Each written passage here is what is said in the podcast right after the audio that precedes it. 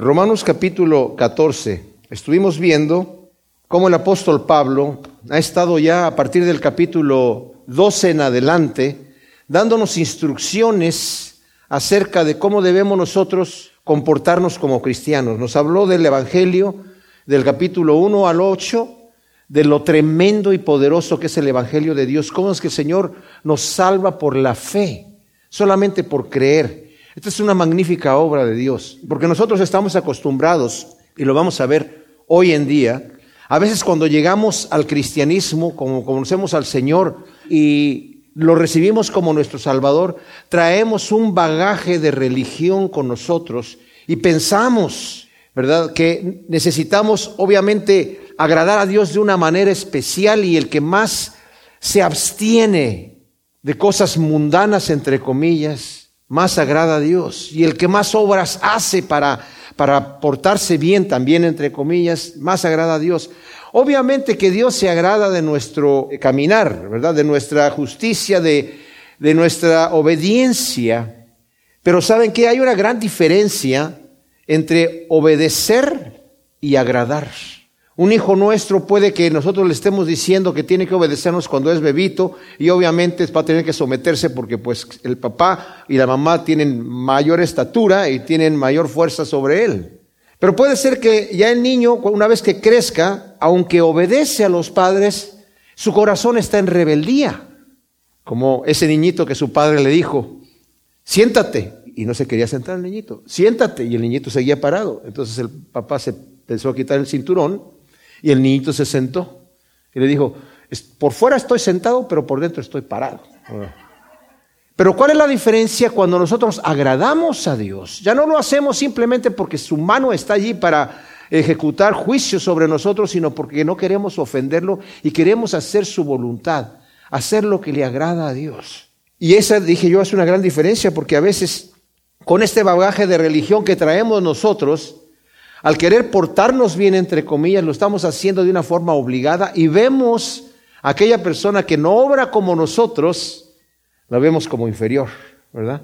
Como que, ay, pobrecito, mira, yo, yo sí estoy haciendo todas estas cosas. Como el fariseo que estaba en el templo orando y diciendo, Padre, te doy gracias porque no soy como los más hombres. Ayuno dos veces a la semana, doy todos mis diezmos, o sea, me estoy portando bien guardo todas las fiestas, hago todos los sacrificios, no soy ni siquiera como este publicano que está aquí. Y el publicano solamente estaba allí rendido, ni se atrevía, postrado en el piso, porque el fariseo oraba de pie, como era la costumbre de los judíos, el otro postrado diciendo, Señor, sé propicio a mí que soy un pecador. Y como dice el Señor, bienaventurados los pobres de espíritu, los que no tienen credenciales para acercarse a Dios, porque de los tales es el reino de los cielos. Y en este capítulo 14 de Romanos que vamos a entrar nosotros, porque desde el 12 nos ha venido diciendo los que nosotros, cómo debemos de comportarnos como cristianos. Y ciertamente sí dice el versículo 1 y 2 del capítulo 12, presenten sus cuerpos el sacrificio vivo, santo y agradable a Dios, que es lo que sabemos que tenemos que hacer. No se conformen a este mundo, sino sean renovados por medio de la renovación de su entendimiento para que comprueben cuál es la buena voluntad de Dios, agradable y perfecta. Claro, el presentar nuestros cuerpos en sacrificio vivo a Dios no quiere decir que a través de muchas buenas obras yo me voy a ganar el reino de Dios, sino simple y sencillamente que no me voy a conformar al mundo, voy a dejar que el Señor me moldee y es poner en práctica lo que el Señor dijo. El que quiera venir en pos de mí y ser mi discípulo tiene que negarse a sí mismo, tomar su cruz y seguirme. No se trata de hacer muchas cosas para el Señor, más que lo que el Señor nos demanda. Y como vamos a ver aquí, se cumple lo que va a decir aquí Pablo, que el reino de los cielos no es un montón de obras que nosotros estamos haciendo. Digo, echen sobre mí sus cargas, dice el Señor Jesucristo, y lleven mi yugo que es ligero. Juan nos dice que nosotros debemos de guardar los mandamientos de Dios y dice, y sus mandamientos no son gravosos. O sea, no es difícil andar en el camino de Dios, se hace difícil cuando nosotros alimentamos nuestra carne. Entonces nuestra carne se refuerza y empieza a luchar con nuestro espíritu y eso hace un grave conflicto. Pero si nos rendimos solamente al Señor, la obra la hace Él. En Él está el querer como el hacer.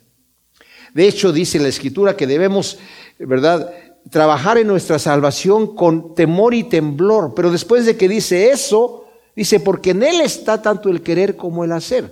No me está pidiendo que yo haga la obra, sino que me deje en las manos de Dios y Él es el que va a hacer esto en mí. Entonces, nos ha venido diciendo aquí cómo tenemos que comportarnos, nos ha venido diciendo también que debemos someternos a todo tipo de autoridad, porque las autoridades que están puestas están puestas por Dios. Y debemos de cumplir la ley de Dios en sometimiento, en amor, andando en amor. Y hablando de este amor, entra directamente al capítulo 14, que si le quisiéramos poner un título sería andando en la ley del amor. Y nos dice en el primer versículo, recibid al débil en la fe, pero no para contender sobre opiniones. Uno cree que se puede comer de todo y otro que es débil come verduras. Ahora, cuando nos está diciendo de recibir al débil en la fe, inmediatamente debemos de pensar, ¿por qué lo vamos a recibir? Como dice en el capítulo 15, versículo 7, porque el Señor lo ha recibido. Dice el versículo 7 del capítulo 15, por tanto, aceptaos los unos a los otros como también el Mesías os aceptó para gloria de Dios. Nos ha aceptado el Señor. Entonces yo tengo que recibir al débil en la fe porque el Señor lo ha recibido. Ahora, ¿quién es el débil en la fe? Podríamos pensar, si Pablo no lo explica aquí, que el débil en la fe es aquel que no se abstiene de todas estas cosas que hemos hablado ahora. ¿verdad? El débil en la fe es aquel que todavía sigue haciendo todo lo que hacía antes, viviendo una vida con muchas libertades que cree que puede tener. Pero es al revés. El débil en la fe es el que trae ese bagaje de la religión y que me dijeron que yo no puedo hacer esto, no puedo hacer esto y no puedo hacer esto. Y fíjese, muchas de esas cosas, como dije, el niño obediente o el niño que agrada al Padre. Yo, esa religiosidad que vengo cargando es porque me han dicho que eso no se puede hacer y que tengo que hacer esto porque eso es lo que Dios quiere que yo haga, pero no estoy convencido en mi corazón que eso es lo que yo realmente quiero hacer para agradar a Dios. No viene de amor, viene de, una, de unos legalismos que traemos por costumbres y por religiones, pero que al fin de cuentas no son cosas que Dios nos demanda. Ahora, yo voy a decir cosas aquí que van a escandalizar a muchos de ustedes y a muchas de las personas que escuchan este mensaje a través de la radio.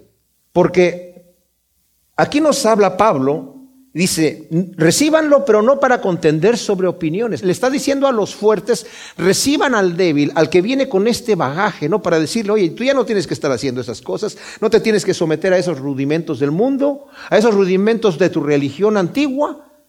Dios no te demanda esas cosas, ten la libertad de hacer lo que, lo que yo hago, ¿verdad? Aquí Pablo nos va a hablar de lo que era el problema que existía en aquel entonces, pero nosotros tenemos que traerlo a nuestro tiempo a nuestra cultura, a lo que vivimos en nuestras iglesias cristianas y de dónde venimos.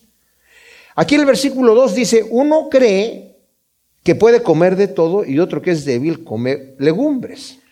Ahora, cuando nos acaba de decir que no es para contender sobre opiniones, nos estamos dando cuenta que Pablo aquí, como lo vemos en el versículo 2, va a ser de cosas triviales, no son cosas esenciales de la fe. Lo que es esencial de la fe para salvación, de la fe cristiana, eso no es transable. Dijo Agustín, en las cosas esenciales, unidad. En las cosas no esenciales, libertad. Y en todas las cosas, amor. O sea, ese es el mensaje que Pablo nos va a dar aquí en el capítulo 14 de Romanos. Dice, el que come no menosprecia al que no come y el que no come no juzgue al que come porque Dios lo ha aceptado. Ahora, nos está hablando en el capítulo 2 de que el que es fuerte puede comer de todo y el que es débil come legumbres. ¿Cuál es el problema que existía en aquel entonces? Bueno, los judíos tenían sus leyes de lo que podían o no podían comer de acuerdo a la ley que el Señor le dio a Moisés. Pero ellos además añadieron muchas otras cosas que lo hacían kosher, ¿me entienden?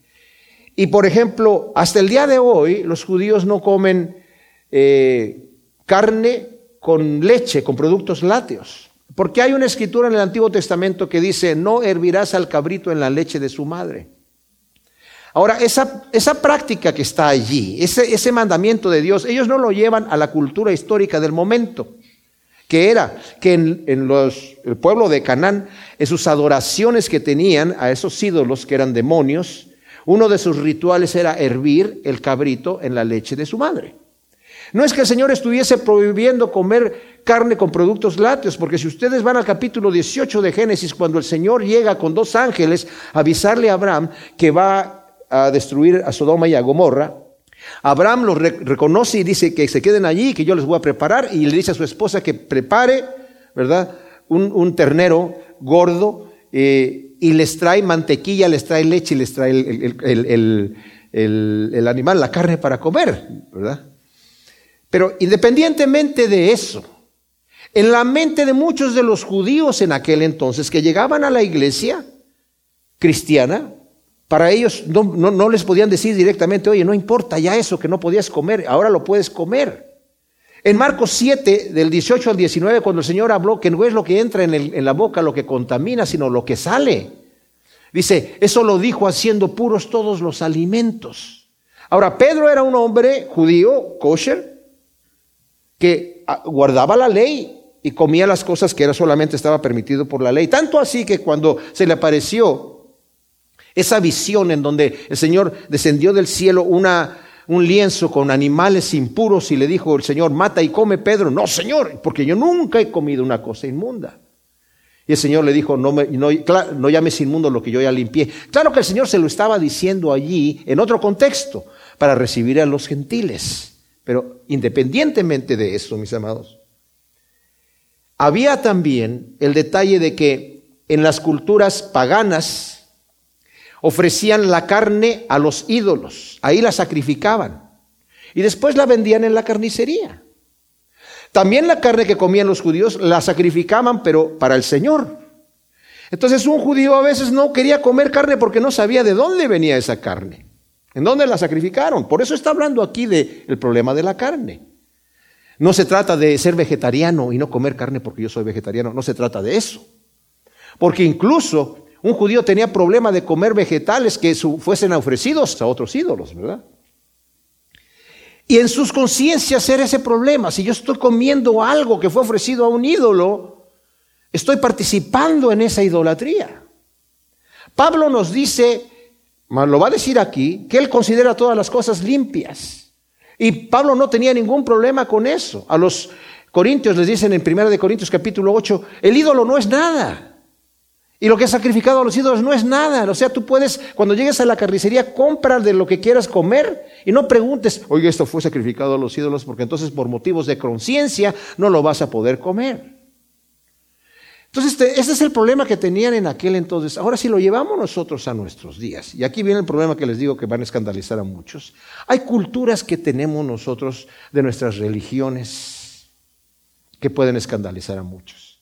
Yo no puedo participar de todas las cosas. La escritura va a decir más adelante que el que cree que algo es inmundo, aquí mismo lo va a decir, para él lo es.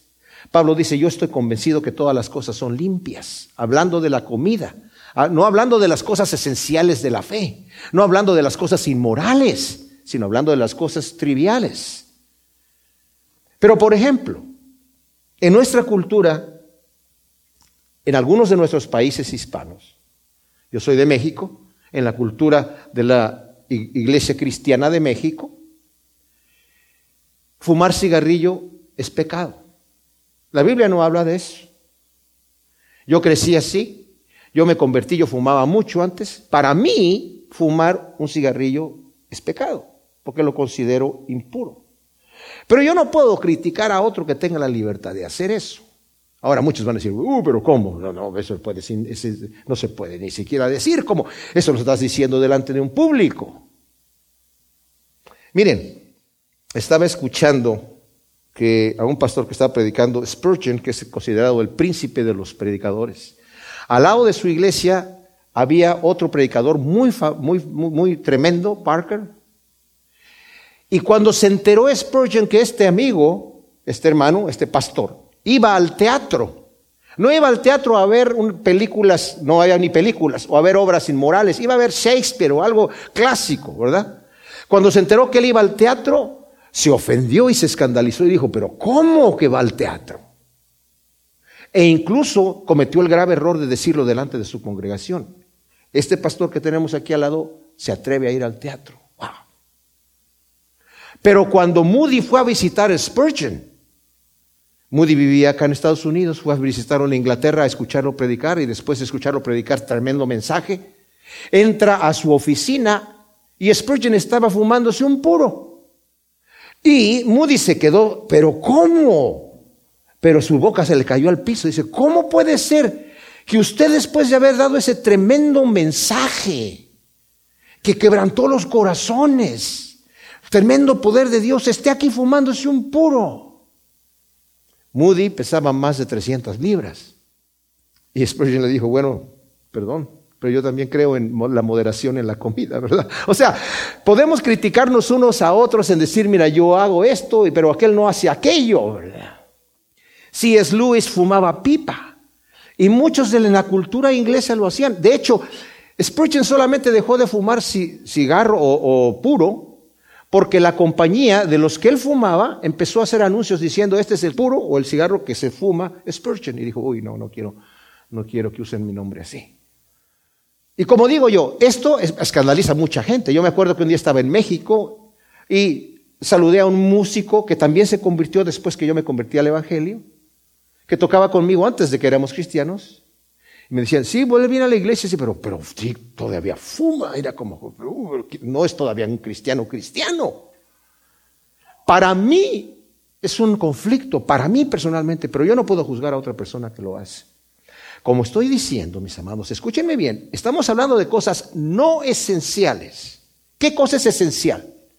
Que Cristo nació de María siendo virgen, que es el Hijo de Dios, que murió y resucitó para mi salvación y llevó mis pecados y resucitó y está sentado a la diestra del Padre para interceder por nosotros. Esas son cosas que no se pueden transar, o sea, eso es lo que es. Y que la escritura nos habla de cosas pecados que son pecados, la fornicación, el adulterio, la borrachera, las orgías, las maldicencias y todas estas cosas. Pero hay cosas que son triviales y que tienen que ver con situaciones de conciencia. Ahora, nos dice, aquí acabamos de leer el versículo 3, el que come no menosprecie al que no come y el que no come no juzgue al que come porque Dios lo ha aceptado. O sea, el que participa de esas libertades que él cree que tiene, porque ha entendido que en Cristo tiene esa libertad, no menosprecie al que dice, pobrecito, este está todavía con todos sus legalismos. En verdad, el que es fuerte es el que tiene más conocimiento. Pero yo les digo una cosa, mis hermanos, y lo va a decir Pablo aquí. El que cree que algo es impuro para él lo es. No es que de repente todos vamos a decir, ya somos bien fuertes en el Señor y todos tenemos la libertad de hacer lo que todos queremos hacer y todos vamos a hacer las mismas cosas. No, Señor, porque tiene que ver con la conciencia. Aunque mis valores estén equivocados, estoy hablando de cosas triviales y no de cosas esenciales, sino de cosas no esenciales. Si mis valores están equivocados, Dios no me condena. Incluso dice, si tú no respetas lo que tu conciencia te dice, aunque tu conciencia no tiene la revelación o la iluminación X, tú tienes que respetar, porque ese es el único monitor que yo tengo espiritualmente de parte de Dios. ¿Verdad? Entonces, dice que el que no come, no menosprecia al que come, pero el que no come, no juzgue al que come porque Dios lo ha reservido. O sea, yo me estoy absteniendo de todas esas cosas. Yo no fumo, pero tú sí fumas. Ese lo juzga, ¿verdad? Y como dije, yo no, para mí el fumar cigarrillo es pecado, para mí. Pero yo no me escandalizo de ver a otra persona fumando, ¿verdad? Porque él tiene la libertad de hacerlo. Ahora, ¿qué es dañino? Es dañino. Pero también es dañino tomar algún, comer ciertas comidas, que no voy a decir nombres si no me meto en problemas aquí, me van a andar demandando, ¿verdad? Pero, pero varias de las cosas que comemos no son muy saludables tampoco. Yo estuve en una dieta macrobiótica cuando era hippie y en esa dieta, según los estudios que, se, que hacían, eh, tomar una soda era mortal.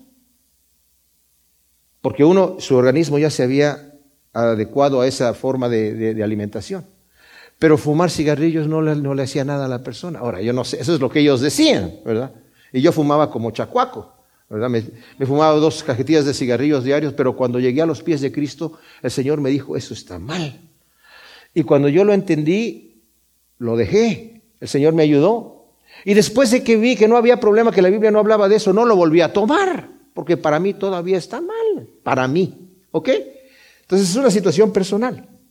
El Señor le ha recibido. Ahora, esto es, esto es bien especial lo que voy a decir aquí, y esto es bien fuerte. Rechazar al que Cristo ha recibido es quererme subir arriba y ponerme sobre Dios.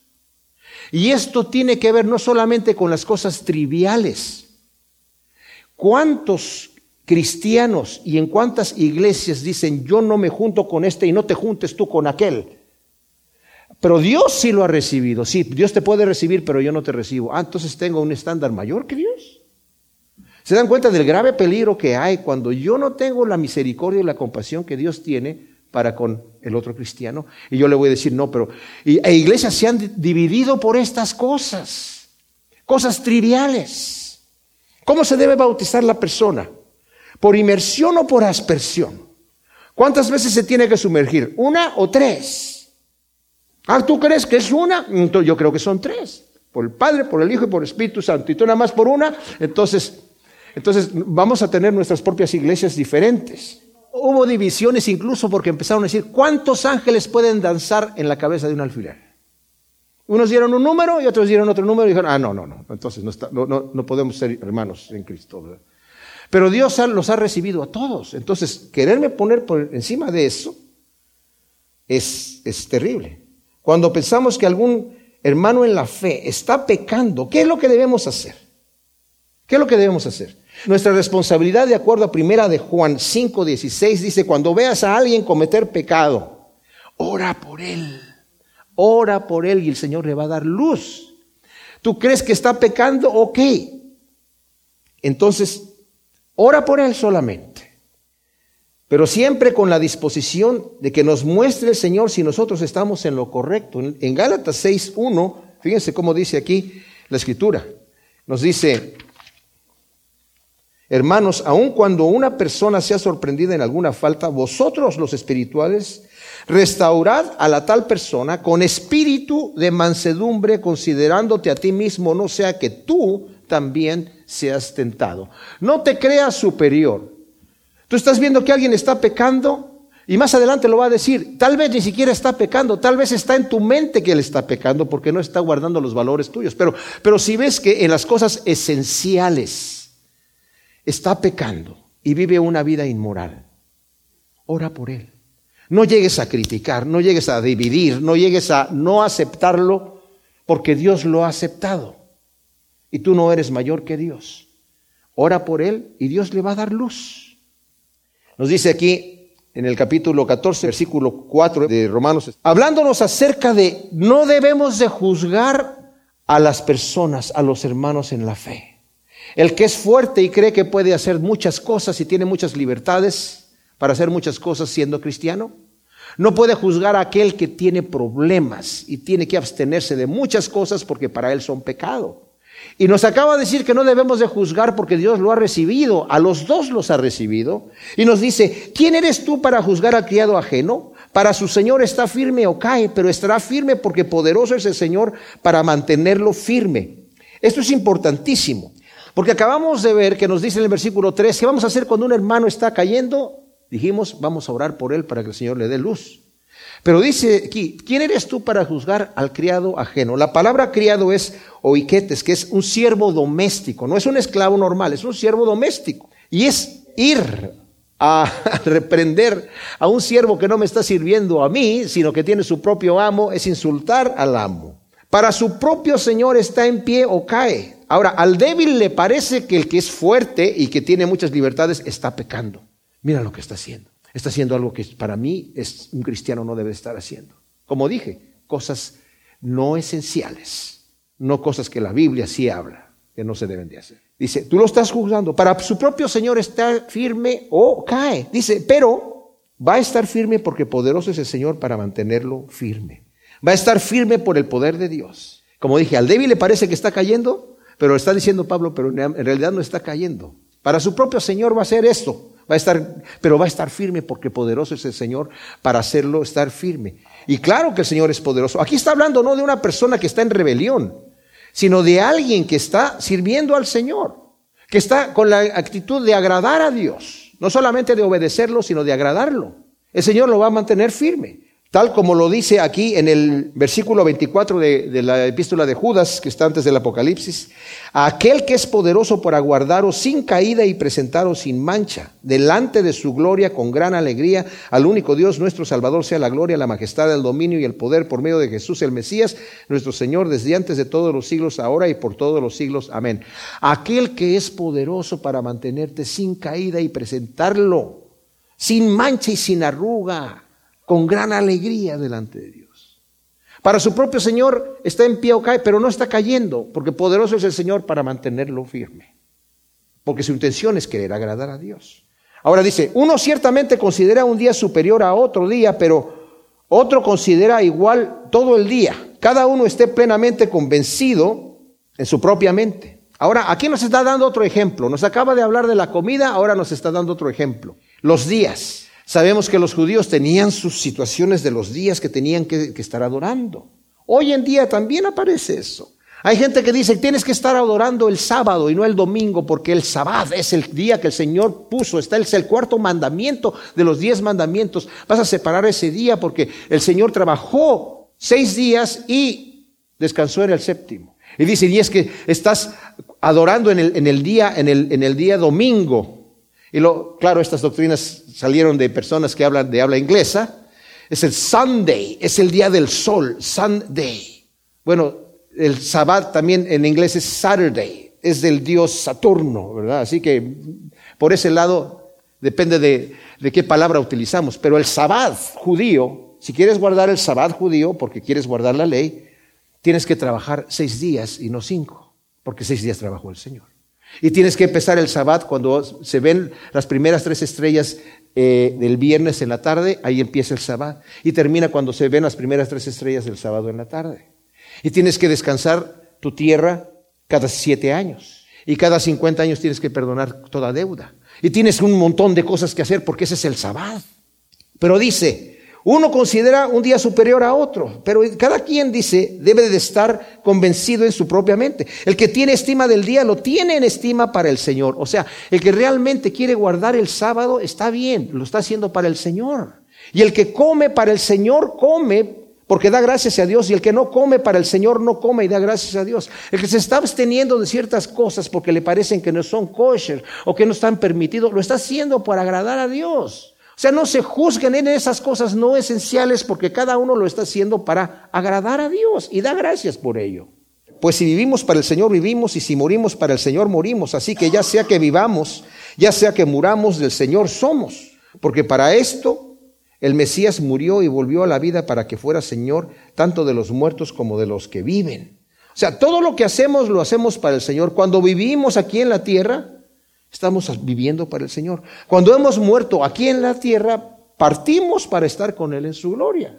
Y dijo, Cristo murió y resucitó. Aquí nos da una ventanita de otra razón por la cual que el Señor también murió y resucitó, no solamente por nuestros pecados, para ser Señor de todos, de los que están aquí en la tierra y de los que ya están con Él en el cielo. De hecho, la Escritura dice que toda lengua va a confesar a Cristo, lo van a mencionar más adelante, incluso los que no lo recibieron como Salvador.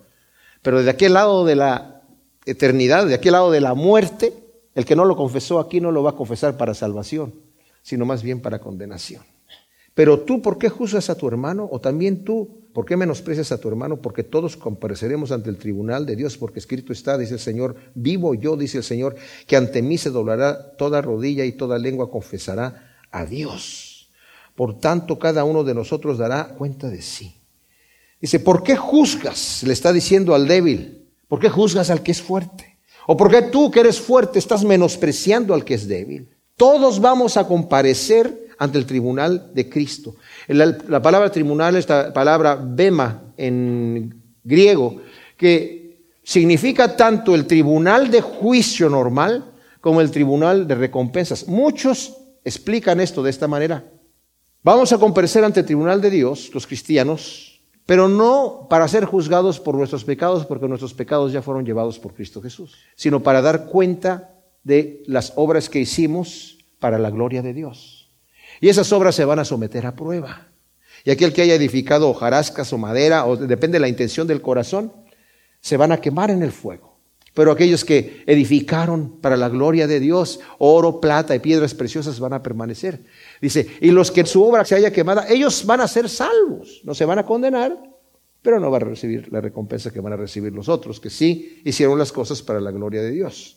Cuando nos dice aquí que está citando este versículo de Isaías 45, 23, que lo que me llama la atención es que cuando empieza el versículo dice el Señor, que el Señor jura por su propio nombre que ante mí se doblará, que ante Dios se doblará toda rodilla, dice, y toda lengua confesará a Dios. Más adelante en Filipenses 2 del 5 al 11, Pablo utiliza la misma escritura para decir que toda lengua confesará que Jesucristo es Dios, es el Señor. ¿verdad? Es una buena escritura para comprobar que Jesucristo es el Señor. No nos juzguemos unos a otros, dice el versículo 13. Así que ya no nos juzguemos más unos a otros. Al contrario, proponeos más bien no poner tropiezo u ocasión de caer al hermano. No nos debemos de juzgar. ¿Por qué? Porque Cristo nos ha recibido, nos acaba de decir anteriormente. No podemos juzgarnos porque Cristo nos ha recibido. Él es nuestro juez. No podemos juzgarnos unos a otros porque Cristo murió y resucitó para ser Señor de los dos, del débil y del fuerte. No nos debemos de juzgar porque todos somos hermanos de la misma familia. Tenemos el mismo Padre. No nos podemos juzgar porque todos compareceremos ante el tribunal de Dios.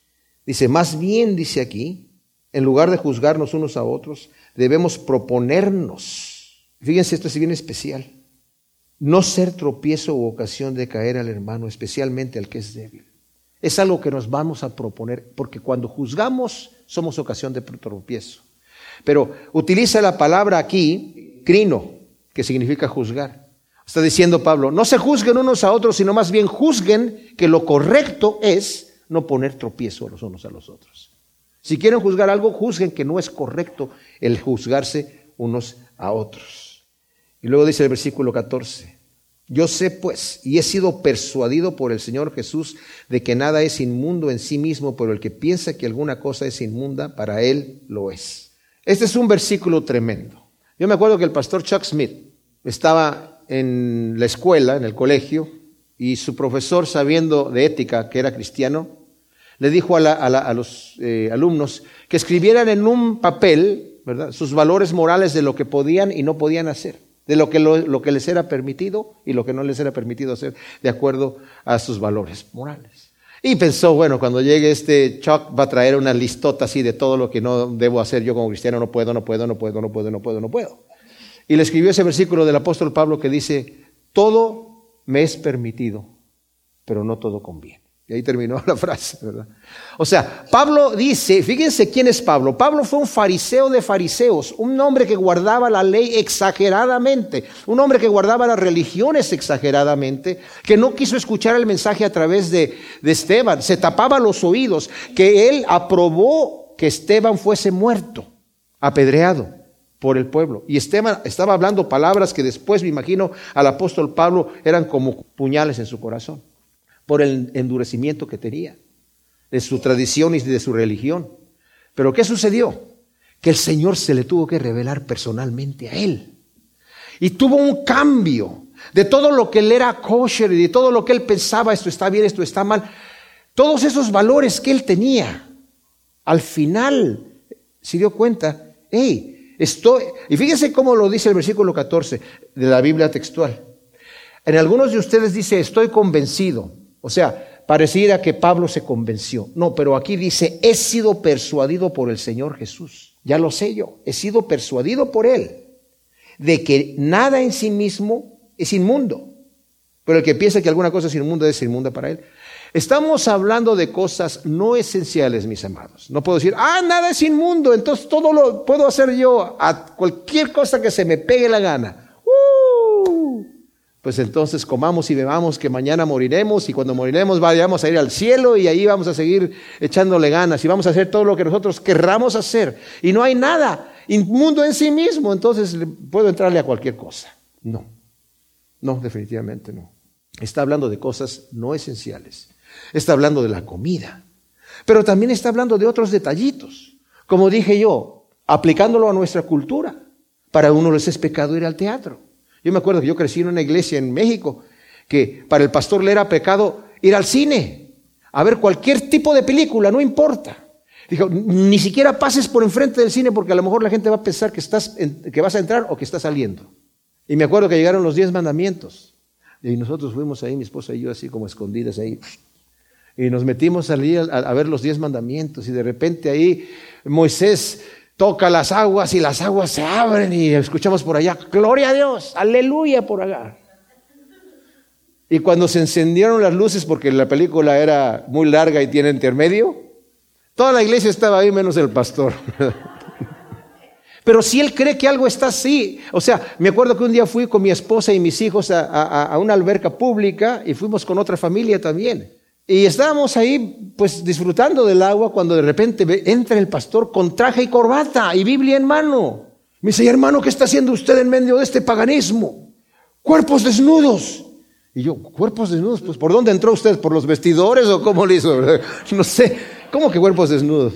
Yo no vine a ver cuerpos desnudos, yo vine a, a, disfrutar con mi familia eso. Pero hay gente que tiene ese problema. Y si tienen ese problema, no vayan.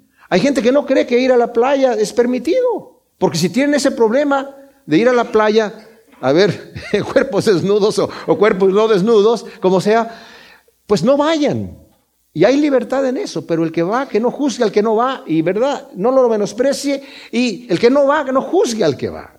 Es justamente lo que nos está diciendo aquí. Para el que cree que algo es impuro, para él lo es. Y es por motivos de conciencia. Como dije yo, esté en lo correcto o no, si su conciencia le está dictando que está mal, no lo debe de hacer. Mis amados, si tú crees que algo está mal, no te trates de convencer de que no está mal. Si realmente el Señor te llega a convencer de esa libertad, si realmente eso llega a suceder, y, ya no te molesta en tu conciencia, entonces lo puedes hacer. Pero no lo hagas simplemente porque aquel lo hizo, aunque tú tienes esa cosita de que no está bien, porque eso es pecado, nos lo va a decir más adelante en el versículo 23. Entonces dice, pero si por causa de la comida tu hermano es contristado, ya no vive según el amor, no arruines con tu comida a aquel por quien el Mesías murió. Y la palabra que usa Pablo es bien fuerte, no te metas a la boca cualquier cosa que vaya a ofender a tu hermano. Wow, por aquel por quien Cristo murió. Dice, porque si no, entonces ya no andas conforme al amor. Dice John Stott, lo amó Cristo lo suficiente como para morir por él y nosotros no amaremos lo suficiente como para evitar herir su conciencia. Se sacrificó Cristo por su bien y nosotros insistiremos en hacer valer nuestros derechos sin tener en cuenta el perjuicio que le haremos. Lo salvó Cristo y en cambio a nosotros no nos ha de importar destruirlo. O sea, Cristo murió por él y yo digo yo, pero es que yo tengo derecho. Cristo dio su vida por él y tú lo vas a destruir. Ahora no se refiere a destruir de que lo voy a hacer irse al infierno. Pero se refiere a destruir de que pudiendo haber, sido edificado, como nos dijo anteriormente, más bien juzga edificar y no ser tropiezo, ahora lo estoy destruyendo porque lo estoy destruyendo su conciencia.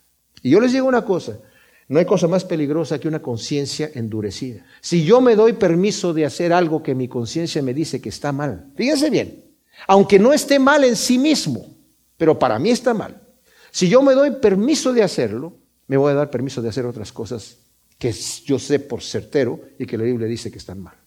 Porque mi conciencia se empieza a endurecer y al rato ya no me importa ofender a Dios. Ya no me importa. Ya no me importa serle tropiezo a aquel por quien Cristo murió. Y todos vamos a comparecer ante el tribunal de Cristo. ¿Será que los cristianos que se rebelaron y que no sé qué, igual se van a salvar? Miren, es muy posible, como dije, yo les he hablado muchas veces, hay dos posiciones teológicas acerca de este tema. Yo prefiero, prefiero ser precautivo.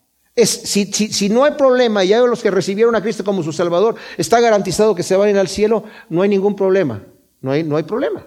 Pero si puede ser que aquellos que participaron del don del Espíritu Santo y fueron liberados y conocieron el Evangelio, fueron hechos partícipes de estas cosas y como nos dice la segunda de Pedro al final del capítulo 2, y como nos lo dice también Hebreos en el capítulo 6 y en el capítulo 10, tengan cuidado, que aquellos que participaron y recayeron no van a ser renovados al arrepentimiento, se van a quedar así. Aquellos que fueron liberados por el poder de Dios, conociendo el Evangelio, libres del pecado, Se volvieron a esclavizar en él, fueron, su postrer estado fue hecho peor que el primero. Mejor les hubiera sido no haber conocido el camino del Evangelio que después de haberlo conocido irse para atrás. Queda su estado peor. Es como el perro que vomitó se vuelve a comer el vómito y como el cerdo que fue lavado se vuelve a revolcar en el lodo. Hay cuidado, porque no todo el que me dice Señor, Señor entrará en el reino de Dios. Entonces están estas dos posiciones, pero para aquel que es poderoso de guardarnos sin caída. Y estas son mis ovejas y nadie las arrebeta de mi mano. Están las dos posiciones. Entonces, ¿qué hago? Yo, por mi lado, me esfuerzo por entrar por la puerta estrecha, agonizo por entrar por la puerta estrecha, pero descanso en la voluntad y en la gracia de Dios y no vivo en condenación, sino vivo en la fe del Hijo de Dios. No sea pues vituperado vuestro bien, porque el reino de Dios no consiste en comida ni bebida, sino en justicia, paz y gozo en el Espíritu Santo. Porque el que en esto sirve al Mesías es aceptable a Dios y aprobado por los hombres. Así pues, persigamos las cosas de la paz y de la mutua edificación. El versículo 16 lo traduce la nueva versión internacional. En una palabra, no den lugar a que se hable mal del bien que ustedes practican. O sea, ustedes están sirviendo a Dios. El que come, come para el Señor y da gracias por lo que come. Y el que no come para el Señor se abstiene, pero también da gracias a Dios por lo poquito que come o las cosas que se permite comer. Porque da gracias a Dios. Entonces, no hagan que ese bien que ustedes están haciendo sea vituperado y que la gente empiece a, hablar mal. Mira cómo se están peleando estos cristianos. Y no sucede muchas veces así. Que el que no conoce al Señor dice, yo para qué quiero ser cristiano si hay un montón de hipócritas atacándose unos a otros. Y solamente ven los errores. El reino de Dios no consiste en comida ni bebida, que es algo trivial, sino en justicia, paz y gozo en el Espíritu Santo, que es central y esencial. El reino de los cielos no consiste en mis legalismos sino en justicia. ¿Qué justicia? Hemos sido justificados por Cristo y vivimos en obediencia practicando la justicia. La paz, tenemos paz con Dios y vivimos en paz los unos con los otros y no en contenciones y divisiones y juzgándonos y menospreciándonos. Y tenemos el gozo de una esperanza viva de gloria en el reino de Dios y vivimos gozosos haciendo su voluntad aquí. Y pase lo que pase en nuestra vida, es la voluntad de Dios, estoy en tus manos, Señor, venga lo que venga en mi vida, nada me va a separar de tu amor. En todo he sido enseñado, dice Pablo, a tener necesidad y a tener abundancia. He aprendido a estar saciado y a tener hambre. Nada me va a separar del amor de Cristo. Voy a estar igual pase lo que pase, ni tribulación, ni angustia, ni persecución, ni desnudez, ni la muerte misma, ni lo creado, ni lo alto, ni lo profundo, ni ninguna cosa creada, ninguna potestad, nada me va a separar del amor de Dios que es en Cristo Jesús. Amén. Viviendo así, seremos aceptos a Dios y aprobados por los hombres, nos dice aquí. Dice el versículo 19, la nueva traducción viviente. Por lo tanto, procuremos que haya armonía en la iglesia y tratemos de, edificarnos unos a los otros. No destruyas la obra de Dios por causa de la comida. Todas las cosas en verdad son limpias, pero es malo que un hombre haga tropezar a otro por causa de lo que come. Bueno es no comer carne ni beber vino ni nada en que tropiece tu hermano. Con seguridad que por causa de un plato de carne no vamos a arruinar la obra de Dios. Es lo que nos está diciendo Pablo. Sé que todo alimento es puro, lo malo es hacer tropezar a otros por lo que uno come. Es bueno no comer ni beber nada que haga tropezar a tu hermano. En Primera de Corintios, si ustedes pueden leer todo el capítulo, especialmente el capítulo 8, del 8 al 13, Pablo dice, yo sé que los ídolos no son nada y la carne que se les ofrece a ellos no es nada, pero hay gente que no tiene este conocimiento y esta libertad. Y yo, en vez de criticar a aquel que no come esa carne porque cree que está mal, yo que tengo la libertad, entonces no voy a comer carne nunca, ni voy a beber vino nunca. Si eso va a hacer tropezar a mi hermano, es lo que está diciendo Pablo. En este mismo Pablo dice, la fe que tú tienes, tenla para contigo delante de Dios. Bienaventurado el que no se condena a sí mismo en lo que aprueba. Pero el que duda cuando come ha sido condenado porque no comió por fe. Y todo lo que no proviene de la fe es pecado. ¿Tienes fe? Dice el versículo 22. Tenla para ti mismo delante de Dios. ¿Tú crees que está bien participar de estas cosas? Sí, pero a tu hermano le es tropiezo. Bueno, hazlo en tu casa. No lo hagas delante de aquel porque al que puedes hacer tropezar. Ten la libertad en tu casa, pero ten cuidado de lo que estás participando. Ahora, cuando dice bienaventurado el que no se condena a sí mismo en lo que aprueba, aquí vale la pena decir, ¿qué es lo que está diciendo aquí este versículo? Bueno, el versículo 22 lo traduce la nueva versión internacional, así que la convicción que tengas tú al respecto, manténla como algo entre Dios y tú. Dichoso a quien su conciencia no lo acusa por lo que hace. Como dije yo, las cosas no esenciales. Si tu conciencia no te acusa porque eres adúltero o porque eres ladrón, eso usted hay que tener cuidado. Pero si tu conciencia no te acusa porque estás comiendo carne o porque estás participando de alguna otra cosa que tienes libertad, bienaventurado eres que no estás haciéndolo en condenación, que, no, que, tienes esa libertad. Pero también puede decir el versículo, se puede interpretar, dichoso aquel que en lo que se permite hacer no se está condenando. Están esas dos posibilidades, ¿verdad? Dichoso aquel. Pero el que duda de lo que come ha sido condenado porque no comió por fe y todo lo que no proviene de la fe es pecado. Dice la nueva traducción viviente. Pero si tienes duda acerca de si debes o no comer algo en particular, o hacer cualquier otra cosa que es trivial o no esencial. Entonces es pecado participar de ello, pues no eres fiel a tus convicciones. Si haces algo que crees que está mal, pecas. Y esto se aplica, como dije, no solo a la comida, sino también a cualquier situación no esencial para la salvación. Gracias Señor, te damos por tu palabra, ciertamente poderosa, instructiva. Gracias Señor por este mensaje que tú le diste al apóstol Pablo. Ayúdanos a no criticarnos unos a otros, a recibirnos porque tú nos has recibido y a procurar edificarnos unos a otros, Señor, y no destruirnos. No solamente aquí en la iglesia nuestra, Señor, sino con otras denominaciones y otras iglesias en donde haya personas que ellos tengan problemas con algunas cosas. Ayúdanos a vivir en amor, no solamente en este cuerpo que es nuestra iglesia, sino con todo el cuerpo de Cristo que es la iglesia tuya. En el nombre de Cristo te lo pedimos. Amén.